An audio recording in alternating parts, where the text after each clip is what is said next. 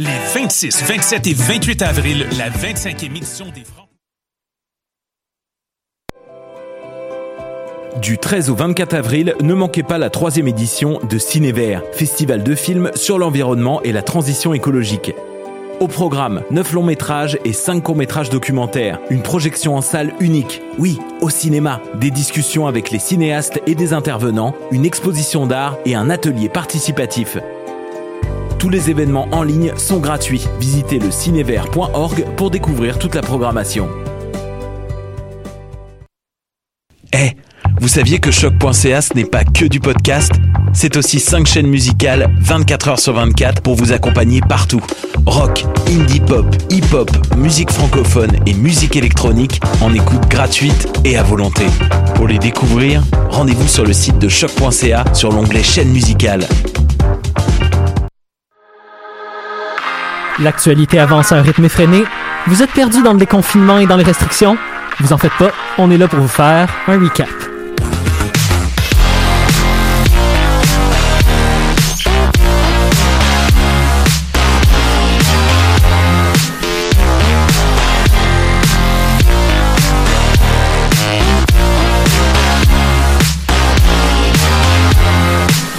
Donc bonjour tout le monde, j'espère que vous allez bien. Louis Garneau-Pilon à l'animation, accompagné de Nicolas qui remplace Tim aujourd'hui. Salut euh, Louis. Content de te voir. Manon et Daphné Bonjour, bonjour. Allô. qui ont excessivement d'énergie aujourd'hui. La On fin de veut-tu session. parler de la petite sieste que je viens de faire juste avant l'émission? Honnêtement, on dirait que tu dors encore en ce moment. Mais là, moi, je suis pas si pire que ça quand même. Non, non, toi, toi ça a l'air correct. C'est, pour Manon que je m'en jamais. Ah, je dors quand même un peu. mais Ces temps-ci, les nuits sont courtes. Ça va, je dors pour. Je connais pas ça les nuits. La plupart d'entre nous ne dorment plus avec la fin de session. C'est malheureux. Donc, euh, on va tout de suite se lancer dans la partie rough de chaque semaine, qui est notre recap COVID. Au Québec, les choses sont assez rough. On compte 1599 nouveaux cas à partir d'aujourd'hui. Une forte augmentation d'à peu près 30% depuis la semaine passée. Euh, la capitale nationale est notre ville la plus touchée. Les choses restent stables à Montréal, à peu près seulement deux décès dans la ville.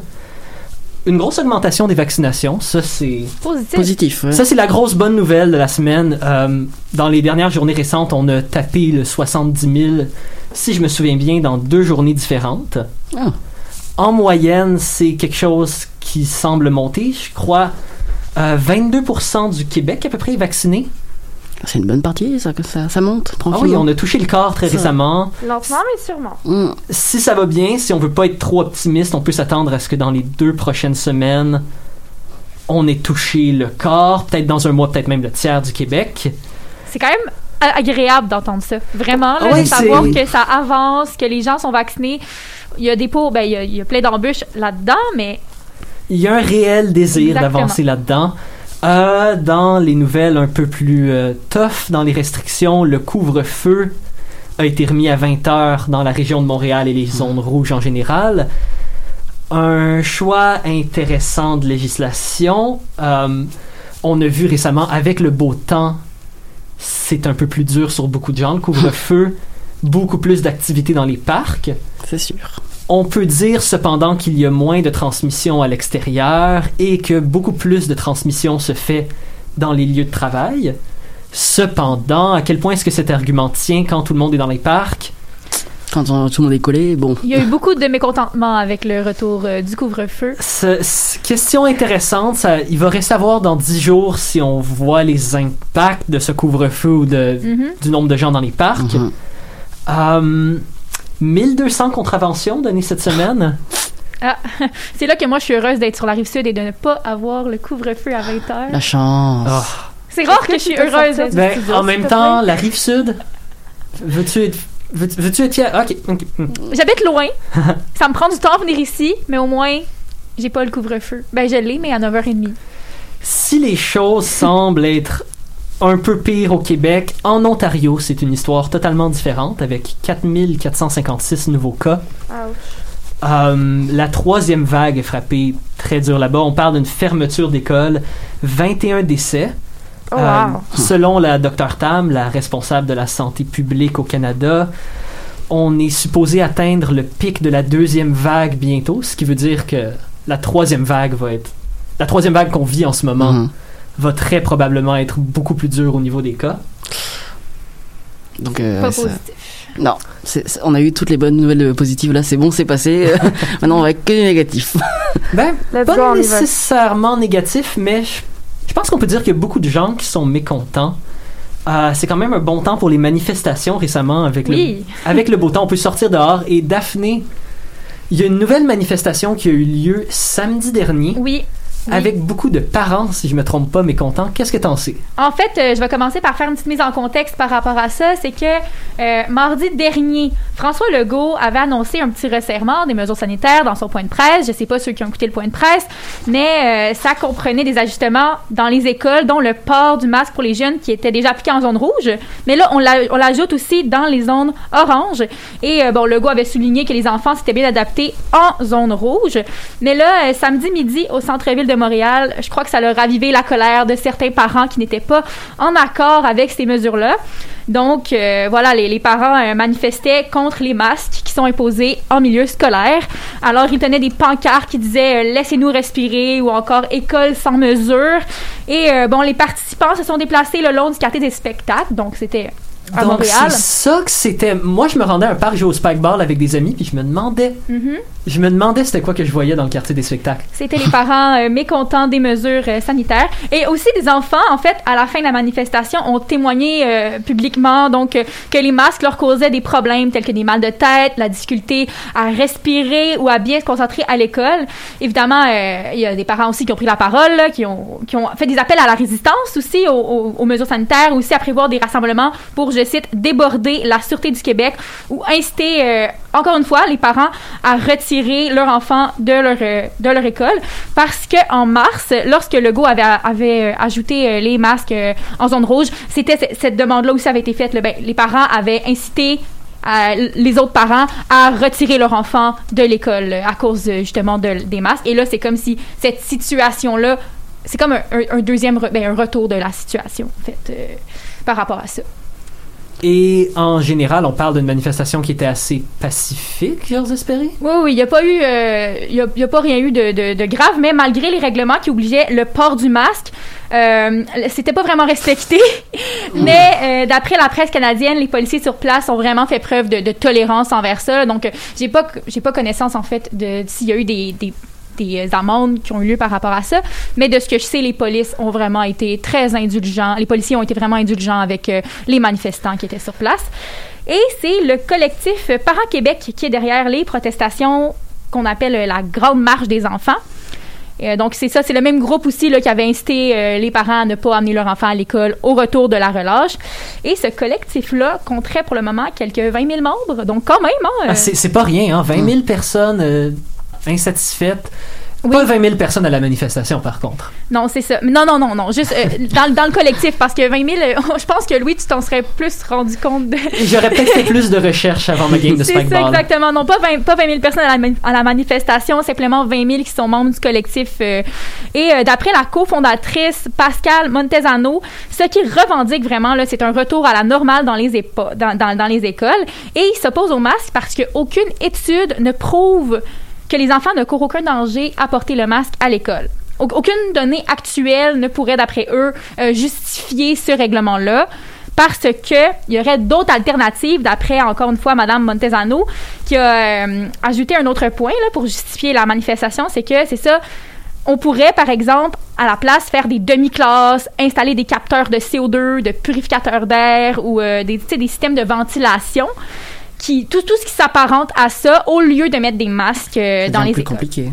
C'est définitivement plus compliqué dans sa Oui, défense. c'est euh, euh, C'est un peu plus simple en masque quand même que sans système de ventilation. C'est sûr, c'est plus tough comme solution, mais dans sa défense, même si c'est ambitieux, c'est sûr qu'en général, c'est des choses qui auraient dû être faites dès le départ pour pourrait aider. l'éducation. ça pourrait aider. Mais euh, bon, c'est ça. Donc, d'après elle aussi, ça serait plus efficace. Et ça, Mm. ça ne nuirait pas au bien-être des enfants. Tandis que là, euh, les masques, bon. Après, ce serait sûr, ça serait pertinent de faire une étude pour regarder vraiment les effets que ça a sur les enfants et tout. Mais bon, une étude, ça prend du temps. Et là, c'est maintenant ou jamais. Là. Je veux dire, c'est- là que ça se passe, la pandémie.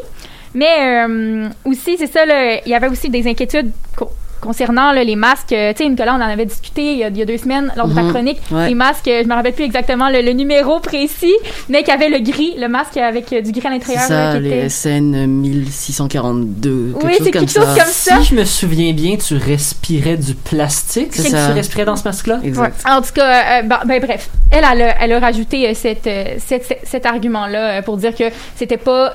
Euh, c'était nocif pour les enfants, mais rendu là, c'est nocif pour tout le monde, là, aussi.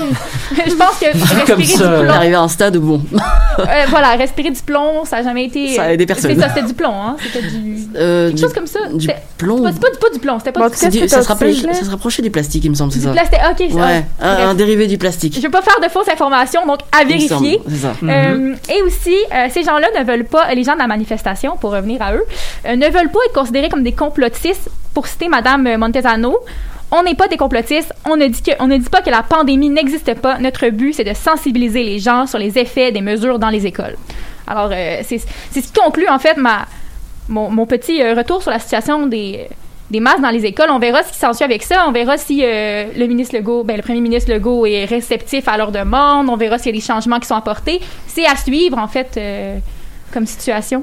Comme pas mal toutes les situations dans l'actualité, j'ai envie de dire. Ouais, vraiment. Ouais, vraiment. C'est- En ce moment. C'est définitivement un débat intéressant. Oui. De certains points, je, je comprends, je compatis avec les parents. Personne personne n'a envie que son enfant respire du plastique. Non, j'ai retrouvé, c'est du graphène nanoformé. C'était, c'est ce qu'on trouve dans les mines de crayon. Ah, donc c'est ça, j'étais pas Ah. si pire quand je disais du plomb. C'est ça. Donc, ce C'est que ça. tous les enfants respirent quand ils écrivent avec un crayon C'est ça. plomb. Bah, t'as déjà mis un crayon devant ton nez et tu... Je me rappelais, c'est ça, c'est que j'avais le souvenir qu'il y avait quelque chose avec les crayons, puis il m'était dit crayon plomb, donc là, mon cerveau a fait c'est un lien. c'est ça exactement. Donc, euh, bon, Mais bon, du pas- plomb, du plastique ou de la mine de crayon, rien n'est bon. Bref, quelque chose de toxique. C'est ça. ce qu'il faut retenir. Mm. Ouais, en même temps, c'est un peu une issue sans vainqueur. Euh, avec la situation actuelle dans les écoles et euh, le travail, euh, si on veut dire un peu des fois décevant d'équiper les écoles avec des, des, un système de ventilation efficace, est-ce que c'est mieux que les enfants soient contaminés par le COVID? Ou qu'ils aient les effets peut-être négatifs de respirer dans le masque? C'est qu'on n'est pas. C'est ça. En fait, il faudrait faire des études sur la situation. Ce serait la meilleure, euh, la meilleure, d'après moi, ça serait la meilleure issue. Mhm. De Mais vraiment. J'ai l'impression que la question, c'est plutôt genre, est-ce que on est mieux de pas mettre de masque puis de prendre le risque que les enfants contaminent du monde puis le monde meurt, ou est-ce qu'on est mieux de tuer nos enfants à long terme, tu à force? Ben, en fait, c'est que les impacts pourraient. C'est ça, au niveau de la concentration, comme elle avait dit, Madame Montezano, euh, ça, ça, ça nuisait. Certains enfants. Ouais, mais rendu là, c'est tout le monde. mais, mais rendu là, c'est. Il y a- y aussi la question les de est-ce qu'il y a des séquelles à long terme de la Oui. COVID qu'on ne connaît pas qui pourraient se manifester dans les enfants plus Une tard? question que je me pose, moi aussi, c'est pour les jeunes enfants qui apprennent, tu sais, vraiment, euh, ben, peut-être le langage ou, tu sais, qui, se développe. C'est sûr que ne pas voir le visage au complet des gens, ça, d'après moi, c'est un effet. Encore là, j'ai pas fait d'études là-dedans, je veux juste le rappeler, mais euh, je crois que ça pourrait être un effet néfaste à long terme. Ça Ah, joue. ça. Ah, mais complètement. Ça joue sur le développement des enfants. Là, c'est quelque chose qui a été très étudié avec la deuxième première vague euh, sur les jeunes, surtout euh, ça. qui apprennent à parler. Voilà. L'impact de ne pas voir les lèvres des éducateurs. Exactement.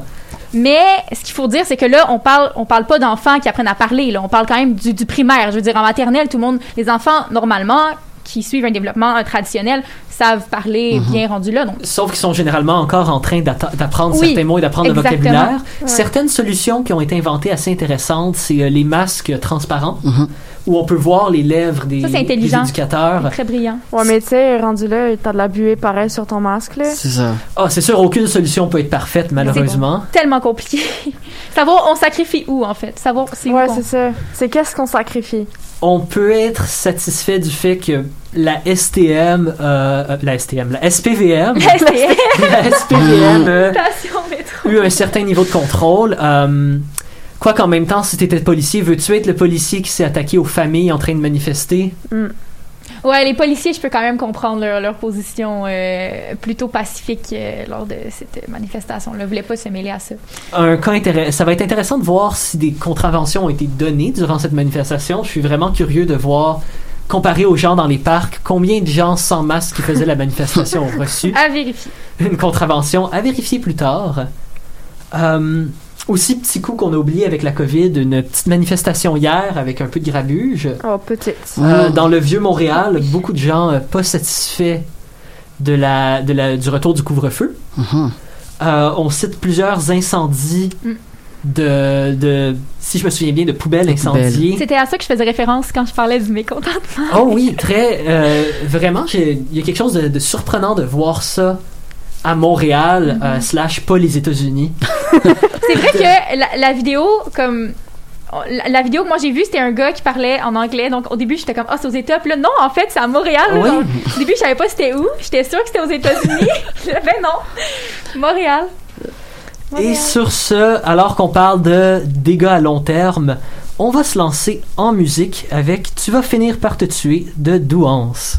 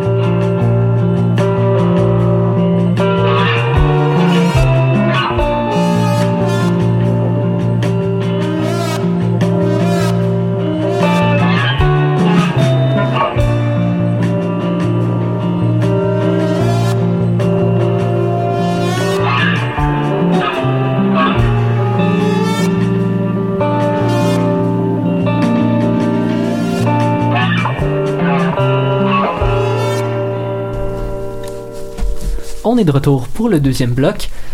On peut dire que les choses sont un peu tendues au Québec, Mhm. mais il y a un autre endroit où c'est encore plus tendu, et là on parle de l'Irlande du Nord. Nicolas, tu nous as monté un dossier là-dessus. Qu'est-ce que tu peux nous dire? Ouais, aujourd'hui je vous emmène en, en Europe, hein, le plus beau continent du monde. Pas pour vous parler de la France cette fois. Ouais, j'aurais bien aimé, mais j'ai rien trouvé sur la France. Euh, ouais, on va aller en Irlande du Nord. Alors l'Irlande du Nord, c'est euh, 2 millions d'habitants pour 14 000 km C'est l'équivalent du Connecticut euh, aux États-Unis. En termes de religion, c'est 80% de chrétiens euh, qui se battent, et j'insiste sur le verbe se battre, euh, entre protestants et catholiques. Alors voilà, maintenant le, terrain est dégagé, on va pouvoir y aller. On entend rarement parler de l'Irlande du Nord dans nos médias, euh, mais en ce moment, euh, l'actualité est très chaude là-bas. Et quand je dis très chaud, je parle pas que des températures de Montréal cette semaine. ah ouais, moi aussi je fais des blagues maintenant. Ouais, Manon, euh, les blagues, c'est vraiment de machine. Hein. En fait, tout remonte au 29 mars euh, dernier, où des violences sont éclatées à Londonderry, la deuxième ville, la deuxième ville d'Irlande du Nord, pardon. Les émeutes ont été déclenchées par des unionistes à majorité protestante. Eux sont partisans d'une union totale avec le Royaume-Uni. Donc les unionistes Royaume-Uni. Euh, au départ, c'était simplement les unionistes contre la police. J'aime bien le simplement. Ça Simplement. faisait un bout qu'on n'avait l'a pas parlé de. Brexit, hein, d'ailleurs. Ouais, Euh, ça, ça avait manqué. ça manquait Mmh. Ouais. Eh ben, c'est l'occasion. Donc, au départ, c'était vraiment les unionistes contre la police. Mais là, depuis quelques jours, dans certaines villes, les manifestations, euh, c'est devenu les unionistes, qui sont à majorité euh, catholique, donc, contre les, euh, les, les républicains, qui, eux, veulent rejoindre l'Irlande, la, la République d'Irlande, en fait. Donc, euh, ils se battent entre eux. Euh, et eux sont pour la, la réunification avec la République d'Irlande. Donc pendant le week-end de Pâques, euh, les violences elles sont même arrivées jusqu'à Belfast, la capitale de l'Irlande du Nord. Oh, wow. Ouais, ça, ça prend vraiment des grandes On se croirait proportions. genre nouvelle guerre de religion, là. C'est vraiment ça. Ben, je, vais en- je vais y revenir justement après.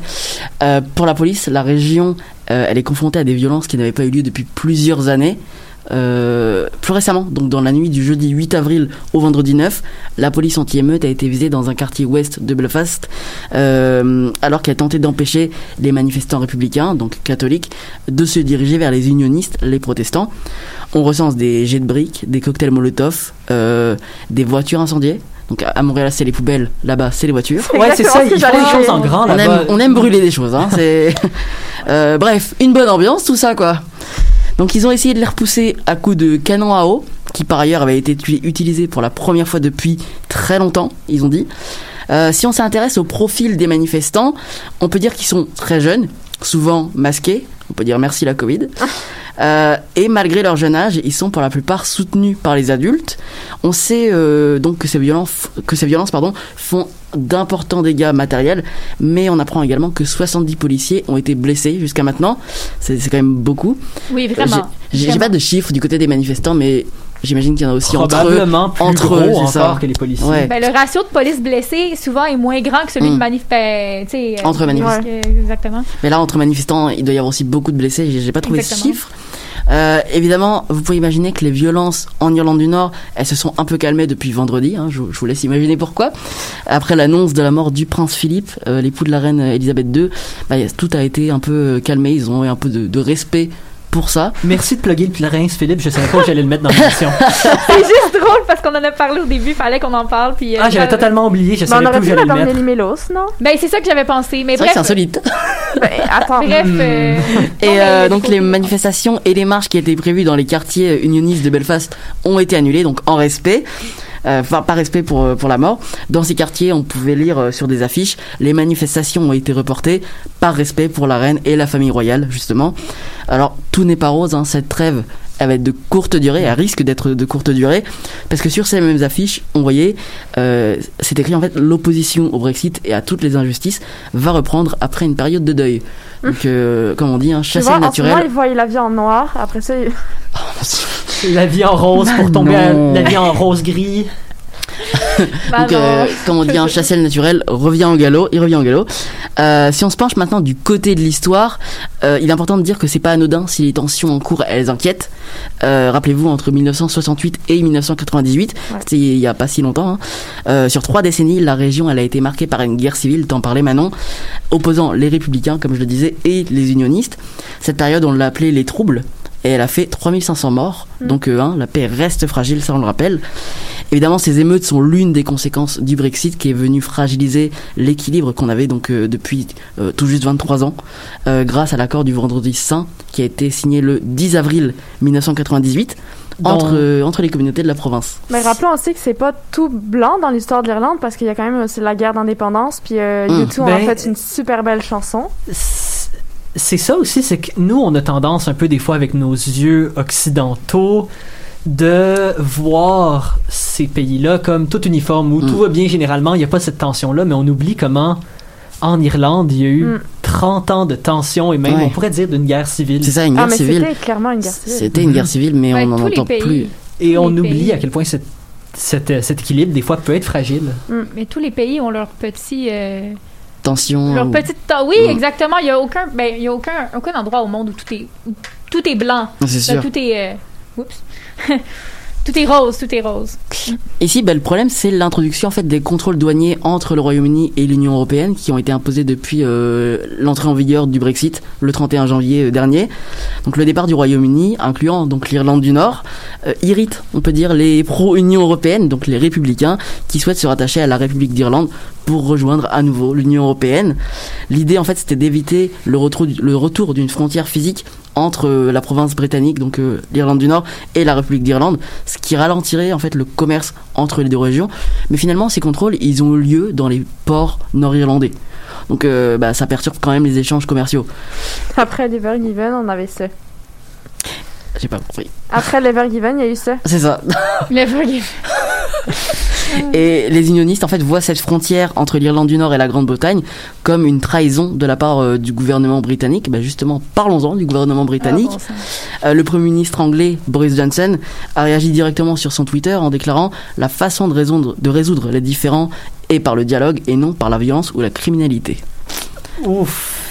Thanks Boris. Donc, dans le fond, lui, il a vu le feu, il a décidé de prendre un peu d'huile et C'est ça. Ça va aller mieux. for- Ah, bon. on se calme. Pour le Premier ministre irlandais, donc euh, Michael Martin, ces violences sont inacceptables, là je le cite. Et au lendemain du 23e anniversaire de l'accord du Vendredi Saint, les deux premiers ministres ont appelé au calme et au dialogue. Euh, le Premier ministre irlandais en a profité justement pour mettre en garde contre une spirale, et là je le cite encore, des violences mena- euh, menaçant le pays, euh, les- la paix chez son voisin, pardon. Mm. Après, est-ce qu'il sera entendu? C'est une situation qui à suivre dans les prochains jours. Évidemment, il faudra qu'on reste là-dessus. Euh, on oublie à quel point l'équilibre des fois est fragile. Mm. C'est jamais noir ou blanc, c'est Mhm. Parlant de situation très grise, euh, grise. même un peu bleu et grise, vu que c'est un hashtag qui est sorti. euh, vous l'avez probablement tous vu, le hashtag Papa UCAM. Ouais. Mm. On revient dans le très très très local pour cette discussion-là. On l'avait dit la semaine passée, on voulait en parler. Et on va faire ça par discussion. Fait que la gang, à quel point est-ce qu'on est, on est familier avec la situation Hélène Boudreau? Familier, dans quel sens? À quel point est-ce qu'on a suivi l'affaire ici? Ben, étant donné que j'ai couvert la manifestation la semaine dernière pour le Montréal Campus, euh, Et qu'on est allé avec toi? Ah, moi, je prenais l'air. Ouais, ben moi aussi, je prenais l'air. Ben, il faisait vraiment beau. Mhm. euh, Ouais, les manifestants aussi prenaient l'air, hein Ouais, les manifestants Ouais. prenaient l'air. pas mal de leur corps. C'est ça, leur corps prenait l'air. Mais c'était euh, jeudi dernier. C'est ça. Mhm. Je vais nous faire un récapitulatif très vite de la situation. Il y a quelques mois, Hélène Boudreau, étudiante en arts visuels, euh, montre des photos d'elle sur les médias sociaux où elle est peu couverte. On voit une partie, on voit certaines parties dénudées de son, corps, une partie de ses seins et après quelques mois se fait demander par l'université de sortir ses photos. Pour des raisons parfois incomprises, on ne sait pas exactement pourquoi. Pas toutes les photos de Hélène Boudreau ont été enlevées. Suite à cela, l'université la poursuit pour 125 000 dollars et atteinte à sa réputation. Et là, paf, les étudiants réalisant avec une certaine rage nous sortent le hashtag, le hashtag PapaUcam, une sorte de comment dire rage envers le fait que l'UCAM essaie un peu de paternaliser le corps d'une femme. Et là, la question de est-ce que c'était vraiment une bonne idée? Fait que mon premier point de discussion que j'aimerais avoir avec vous, c'est si l'UCAM n'avait pas poursuivi Hélène Boudreau pour 125 000 et atteinte à la réputation, qui se souvenait des photos? Personne. Ben, moi, je peux, ce que je peux dire, c'est que ben, j'ai écouté l'entrevue qu'elle a fait à Tout le en parle et elle dit que son contenu a vraiment euh, qua- quadruplé de, de followers et euh, vraiment, ça lui a fait une pub, là, sérieusement. Là. Elle Euh, la poursuite ou... euh, Ben, en fait, juste toute la situation a fait en Mhm. sorte que, ben, premièrement, il y a plus de monde qui ont, qui ont vu la photo, puis ça a été partagé, ça a été dans, dans vraiment pas mal, je dirais, le Québec, là. Et, euh, le Québec en entier, même une certaine partie du Canada. oui, et son compte Instagram, c'est ça, elle parlait. Je, me rappelle plus exactement du nombre exact de followers qu'elle avait, mais c'était, je pense, dans les 40 000, et là, ça l'a quadruplé. Donc, euh, vraiment, euh, c'est, euh, ça lui a fait une pub, euh, ça lui a fait. Ben, c'est ça qui est fou, c'est- si on considère le fait que avant qu'on prenne vraiment position, juste un truc absolument objectif. Si Lucam n'avait rien fait, ça se serait probablement mieux fini pour eux. Pour tout le monde. Pour tout le monde. Mais ils se sont tirés une balle dans le pied un peu avec. Ah oui, euh, c'est le. C'est euh, l'enfant qui. Ah non, pas l'enfant qui criait au loup, c'est le. C'est le cowboy dans les films de Clint Eastwood qui sort son fusil trop vite et paf, se fait descendre. Mais en fait, je dois dire que ça se finit plutôt bien pour euh, la jeune fille, Hélène Boudreau, parce qu'elle s'en sort sans euh, pénalité financière, Mhm. parce que finalement, ils ont retiré leur, euh, ben, le- leur, leur poursuite. Mhm. Ouais, mais c'est Lucam, là, tu sais, comme tu disais dans les films de Clint Eastwood, il y a ceux qui creusent leur tombe puis ceux qui, qui tirent, là. Et Mais- Lucam s'est définitivement creusé sa tombe dans Oui. cette situation. Mais ils ont, c'est ça, ils ont retiré la, ben, ils ont retiré le 120 000 dollars de, de, de dommages qu'elle avait créé, qu'elle devait réparer en payant cette somme-là. Et euh, elle, elle a, elle a eu plus de followers. Donc, en fait, je pense que c'est elle qui a gagné le plus. Ben, encore là, je sais pas, elle, elle, elle, elle mentionne qu'elle a vraiment vécu un gros stress là, quand, euh, dans l'entrevue, justement, tout le monde en parle, euh, lorsqu'elle avait eu aussi la, la, la poursuite parce que le procès, ben, le procès, là, c'était deux jours plus tard, là. Donc, euh, vraiment, elle avait pas beaucoup de temps pour se préparer. Donc, euh, elle mentionne qu'elle avait appelé des avocats et tout pour vraiment être le plus possible euh, armée face à ça. Mais bon, finalement, ça, ça finit bien pour elle. Ben, c'est ce qu'on appelle en anglais un PR nightmare, un cauchemar de relations publiques pour Lucam, ce qui est assez étonnant considérant le fait que l'une des plus grandes forces de l'université est sa faculté de communication. Hmm. Ici, tout au recap, on étudie en communication. La plupart d'entre vous qui écoutent cette émission-là étudient probablement en communication. Euh, c'est fou qu'une université spécialisée dans le domaine de la communication ne pas à un seul moment considérer à quel point c'était peut-être pas une bonne idée et que peut-être que tu allais ouvrir une boîte de Pandore quant à toute cette situation-là. Parce que, en réponse à la poursuite, plusieurs étudiantes, euh, je pense ici à Catherine Fortin et Stéphanie Roussel, tous les deux, si je me trompe pas, étudiantes en doctorat qui ont fait des recherches sur euh, le domaine de la putophobie, qui est dans le fond la, stigmatisation du travail du sexe, et sur comment les milieux académiques et beaucoup de ben, milieux en général avaient tendance à stigmatiser le travail du sexe. Ces deux filles-là ont écrit et fait des travaux qui étaient hyper bien reçus. Et pourtant, en pratique, quand on a une travailleuse du sexe qui peut-être c'est un move un peu douteux, Elle appelle ça, elle, un décolleté à l'envers. met un décolleté à l'envers, regarde, c'est ça, dans un sens, mais bon. quand euh, une personne met ça en pratique, cependant, ce que l'UCAM nous démontre aussi, c'est que pour l'université, les travaux euh, parlant de des travailleuses du sexe, c'est juste bon pour la théorie. C'est un peu le message qui en est un peu ressorti, d'où beaucoup de La choses cr- comme ça. beaucoup- il y a beaucoup de choses qui sont pas pareilles en pratique et en théorie. hum. Petite cerise sur le Sunday aussi, quelque chose qui avait été noté par beaucoup de manifestants, manifestantes, c'est que l'UCAM a engagé l'avocat qui De avait Gilbert défendu Rozon. Gilbert Rozon, Ouais. qui ça aussi commande d'un point de vue de communication là. Il me semble que n'importe qui se verrait à quel point c'est une mauvaise idée, surtout dans ce, Dans ce cas-là précis. ce cas-là Ouais. précis. Bah, c'est ça, autant le, le premier, euh, la première chose de s'exciter tout de suite sur on va mettre 125 000 dollars et tout. Bon, ça peut être une erreur de communication à la limite pour euh, faire peur aux autres étudiants qui auraient envie de faire la même chose ou quoi. Mais c'est vrai que bon, l'avocat de Gilbert Rozon, c'était prévisible, ils auraient pu, ça, ça aurait pu être évité quoi. Mais il y a euh, justement le, le collectif féministe Collage Féminicide de Montréal qui, a, qui a dénoncé de quoi en faisant Oui, un et qui collage. s'est activé aussi Le là-dedans. matin même, euh, ils ont collé Culture du viol, UCAM s'allier à l'avocat de Roson. Ça avait été Ce- facile. Ce qui est une très bonne critique, par contre. Et je vais vous laisser sur une petite observation là-dessus. Euh, c'est au moins d'une certaine façon une victoire, peut-être pas pour l'UCAM, mais pour les étudiants de l'UCAM.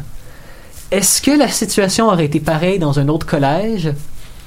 À voir. Ben, en fait, À pas à voir, parce qu'on espère qu'il n'y aura pas Mhm. d'autres euh, Mm. problèmes avec une situation quelconque, mais euh, je me demande, je me demande. Mais Lucam c'est gros, donc ça fait plus de bruit, c'est Oui, sûr. c'est sûr. Mais c'est une école de communication, Si c'est une- connu. Si une chose est sûre avec ça, par contre, c'est qu'il y a beaucoup de gens qui ont manqué d'in- d'intuition. Et sur ce, on va se laisser, on va aller en musique avec Intuition par les fourmis.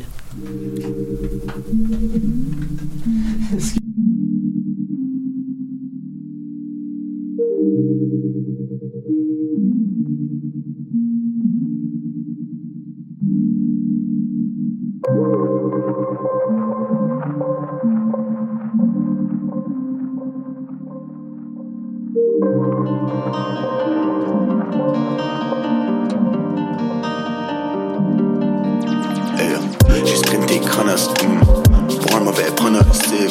Mais où sont les codos Pour que les sont si à la joke.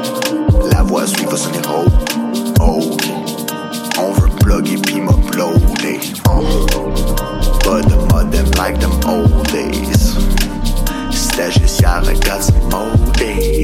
Non dit en dit long et j'aurais besoin d'un sourire. L'ombre du soleil est assez chaud pour que toute chose puisse pourrir.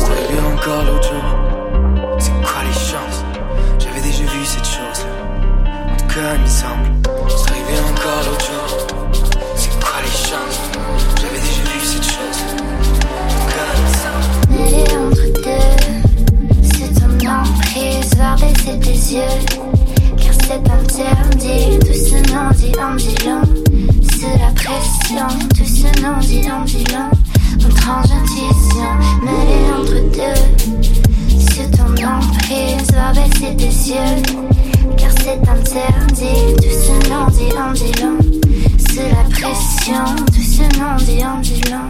Notre ange intuition. Bien au-delà des pronostics, où se mêlent les bourdonnements de mosquitos. Brûle les cartes, le talent de skip, les présages déjà peu équitables. À ramasser des qui tombent. La magie du recyclage, c'est très sapiens comme invention. Et dame nature sans équivoque sur le sujet. Yeah, ça lui fait bien plaisir de voir les fourmis fanfaronner pour la disserte. Et de philosopher sur le pichet. De toujours planifier de réinvestir ses richesses. C'est arrivé encore.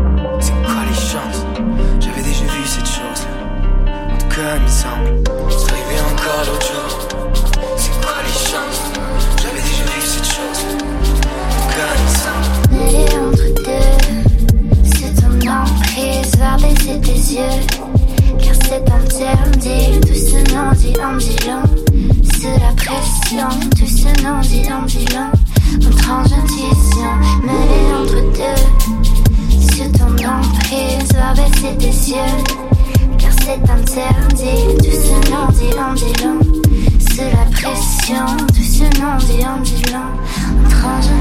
Dans ma chrysalide, un feu de paille aborde le point de tis et voilà d'autres étoiles filantes. Un bloc dans la pyramide, un feu de joie, regarde-moi à peine repuré, intégré, la poussière. Mais entre deux, rabaisse tes yeux.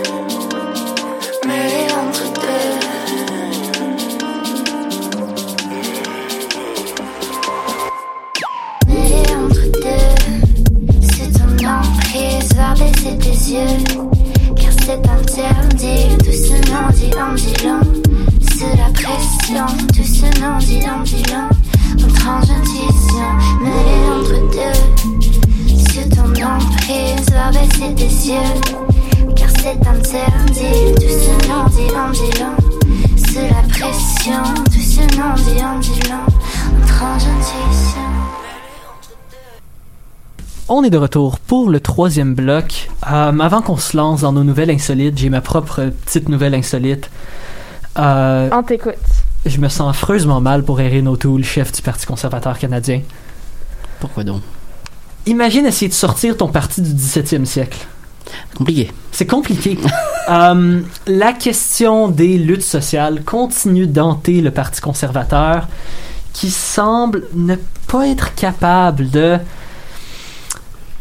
Hmm, comment dire faire le pont entre les mesures économiques et les mesures sociales et quelles sont les priorités du parti. Erin O'Toole, on le sait, on en avait parlé il y a quelques semaines, avait essayé d'aborder la question du changement climatique Ouais. et l'importance de celui-ci parce que selon beaucoup de scientifiques, apparemment ça existe. Et Apparemment. a eu énormément de misère à apporter la question, a dû même devancer 54% de son parti. Et il se retrouve encore une fois dans le même pétrin depuis quelques heures, alors qu'une députée, euh, parti, une députée de son parti, Catherine euh, a. Cat, Cat, voyez, je vais vérifier le Let's nom. go.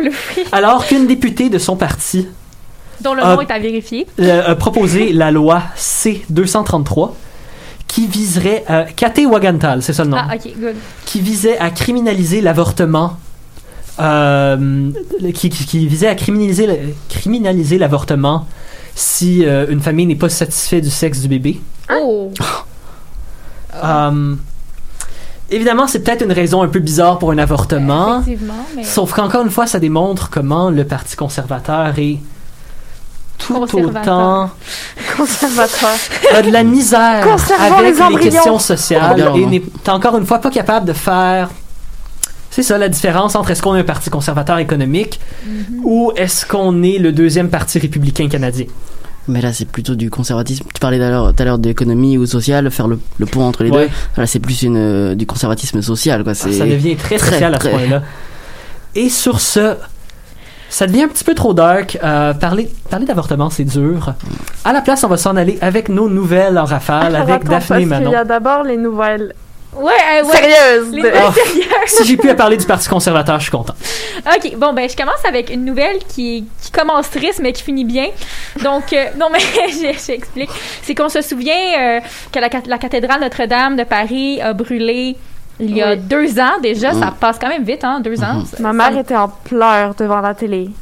Mais c'est un patrimoine, on va se le dire. Euh, une cathédrale qui est vieille de plus de 850 ans et qui avait perdu sa flèche, sa toiture, de la, la- la flèche de toiture, l'horloge et une partie de sa voûte. Euh, bon, donc, juste là, ça va plutôt mal dans ma nouvelle. Mais euh, la bonne nouvelle, c'était vraiment triste. Mais euh, la bonne nouvelle, c'est que les travaux pour réparer ce qui a été brisé vont pouvoir commencer dès l'hiver prochain. Oh. Oui, parce que la, la sécurisation de la cathédrale a été, a été faite, donc va se finir cet été. Et évidemment, bon, la reconstruction va pouvoir s'entendre par la suite. Parce que évidemment, on peut pas aller construire hein, avant que ce soit Mm. sécuritaire pour les personnes. Allons construire quelque chose qui est pas solide. C'est genre non. Non, c'est pas comme dans Minecraft. Hein. Tu peux Non. pas juste arriver avec trois blocs de bois et espérer construire quelque chose. Hein. Ouais, surtout pour une cathédrale comme ça, mais bon, euh, euh, c'est quand même, je trouve que c'est quand même une bonne nouvelle de savoir qu'elle va être reprise entre bonnes mains. Mm. Donc, euh, voilà. Mhm. Et là, je sais évidemment, on a critiqué le capitalisme rampant souvent en recap, mais il y a une certaine partie de moi qui espère désespérément que ça soit comme financé par McDonald's, puis qu'il y ait comme un, un petit McDonald's caché dans le Dans le, dans la cathédrale. là. écoute, peut-être, mais mais je, je parierais pas sur ça. Non, hein. Mm. Mais euh, Je pense que Nico passerait sa vie là-bas si jamais il y Ah, moi, je passe ma vie à Notre-Dame, hein, c'est bon.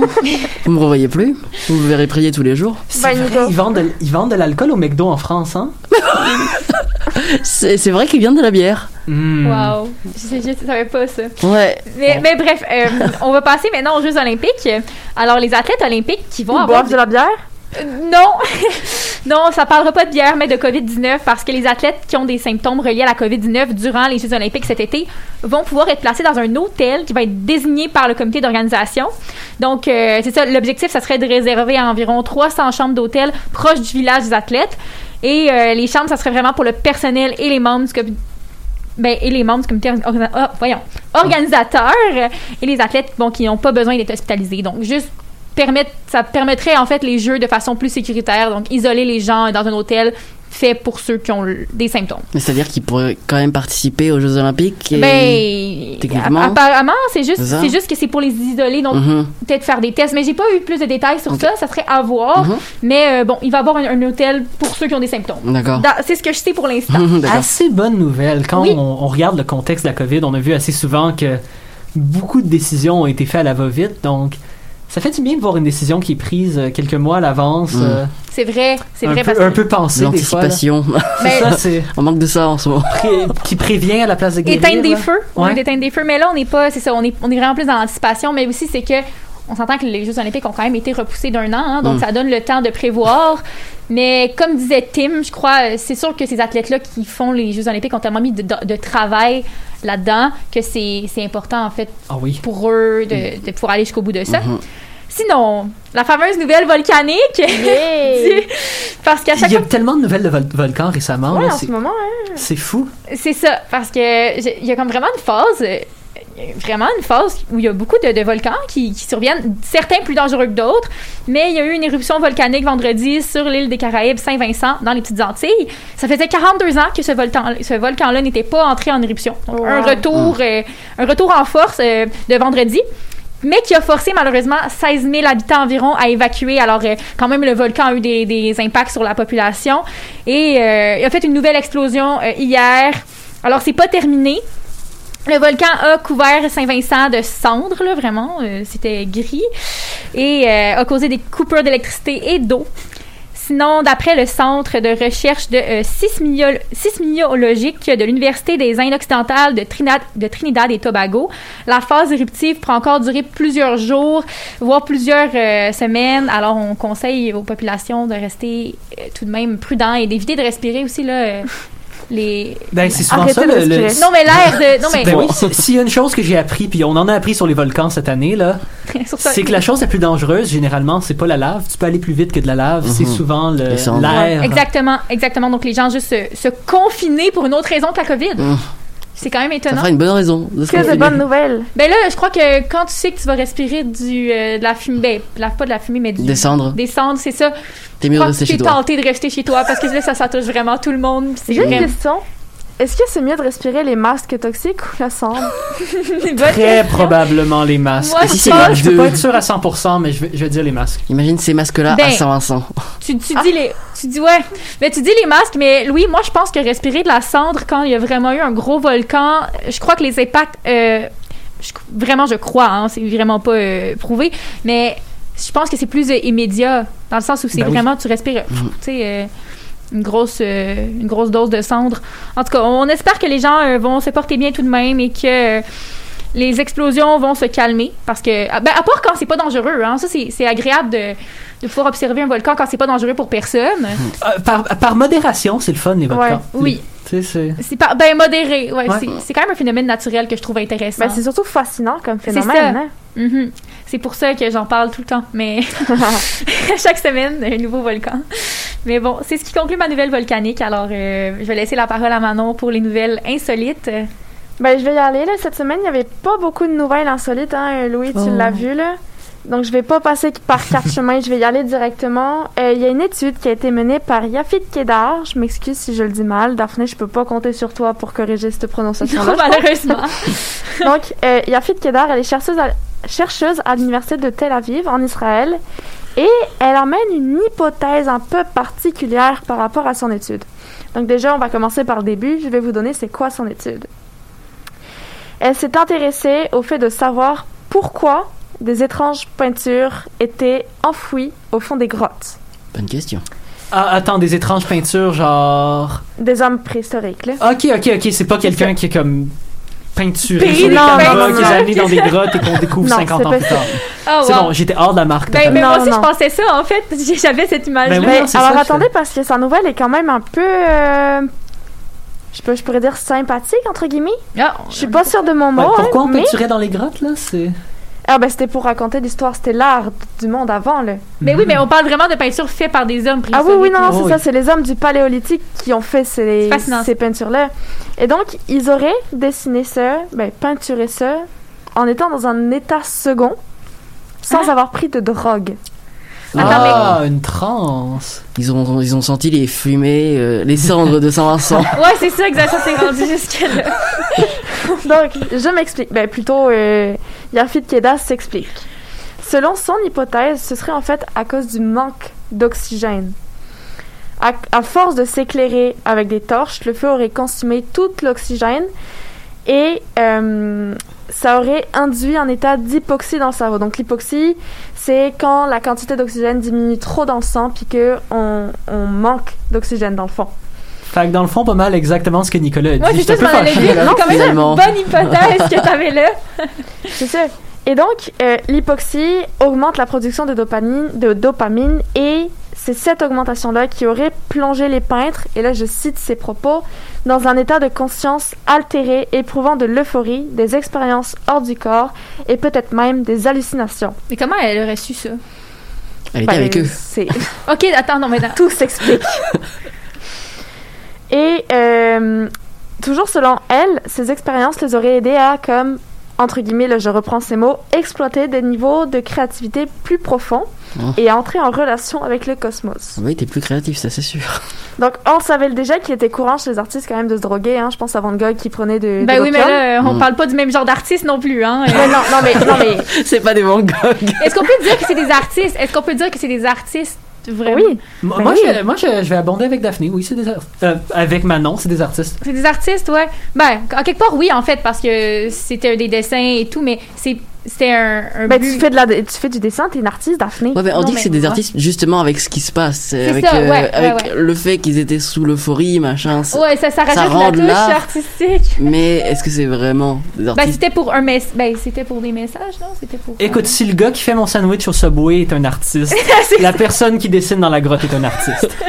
Mais bon, rendu là, c'est peut-être pas le débat, donc. Écoute, moi, clairement, si on m'avait dit que aller écrire dans une grotte où est-ce que j'allais manquer d'oxygène et que j'allais être complètement shootée, ça allait me rendre plus, plus productive, je l'aurais fait plus tôt. Là. Bon, ok, c'est des artistes, c'est beau. Voilà. Donc, là, j'ai une autre petite question pour vous, puis c'est ce qui m'emmène à ma prochaine euh, nouvelle. Saviez-vous que les Français, parce que nous, je nous amène en France, Nico, Oui. que les Français, donc, consomment en moyenne 105 rouleaux de papier toilette par année? Attends, qui ça? Chaque personne Français. française. Les Français. Oui, français. Ah, les français. Ben, Normal. Manon est toujours en train de. de... Donc, un Français va consommer environ 105 rouleaux de papier toilette par an. 105 Ouais. en moyenne. J'ai l'impression que c'est beaucoup. Est-ce que c'est beaucoup? Ben, je vais te donner des chiffres, puis tu verras tantôt. Ouais, par rapport au reste du monde. C'est Ouais, ça. c'est ça, je suis curieux. Euh, une étude a été menée donc par Talry, qui est un animateur d'une radio locale en France, et il s'est rendu compte que 105, c'était le nombre de rouleaux utilisés par un seul Français par année. Donc il explique que c'est en moyenne, parce que forcément, euh, je veux pas trop rentrer dans les détails, mais ça varie en fonction de l'épaisseur du papier toilette. Ah. Ben, Ils n'ont pas accès au euh, Cachemire, au Charmin Ultrasoft là-bas. Manon, euh, expert toilette. euh, Let's go, c'est mon nouveau titre. Ils vont aller mesurer l'épaisseur. Je quitte mon rôle de régisseuse. Donc, pour vous donner un peu plus d'idées, puis surtout pour toi, Louis, euh, ça, ça représente environ 2,2 km de papier déroulé chaque année. C'est plus que ce que, ce que ce que je marche dans une année, donc wow. Euh, donc, le coût de l'opération, c'est environ 35,70 euros par an. Donc, ça doit représenter, je pense, 40 dollars. C'est presque 9 rouleaux par personne pour tenir un mois. On a quand même des Je bonnes consomme pas statistiques. 9 rouleaux par mois. Déjà, Moi, là, c'est je- possible. Ben, ça, c'est Je d'après les calculs. C'est d'après les calculs de France 3. Euh, Peut-être que les Québécois vont moins aux toilettes que les Français, je ne sais pas. Mais euh, voilà. En tout cas, les Français, c'est ça. Moi, faut savoir que je passe ma vie aux toilettes. Cette chronique, je l'ai écrite. aux Non, mais. Nico, quand on s'appelle, Non, non. Nico, quand on s'appelle, je me dis, excuse-moi. Je fais allô? Oh, excuse-moi, faut que j'aille aux toilettes. Hmm. ok, ben, On apprend des détails croustillants ici. Moi, je reviendrai plus au cap. hein. Je me rappelle quand le recap c'était une émission euh, sérieuse. on parle Tant pas de de ça, toilettes. c'est avant que Manon et moi on arrive et que le Nicolas. Moi, je, je vais je vais rien arranger, moi. C'était quand ça que c'était une émission sérieuse, Louis, par Je curiosité? sais pas, j'étais pas là.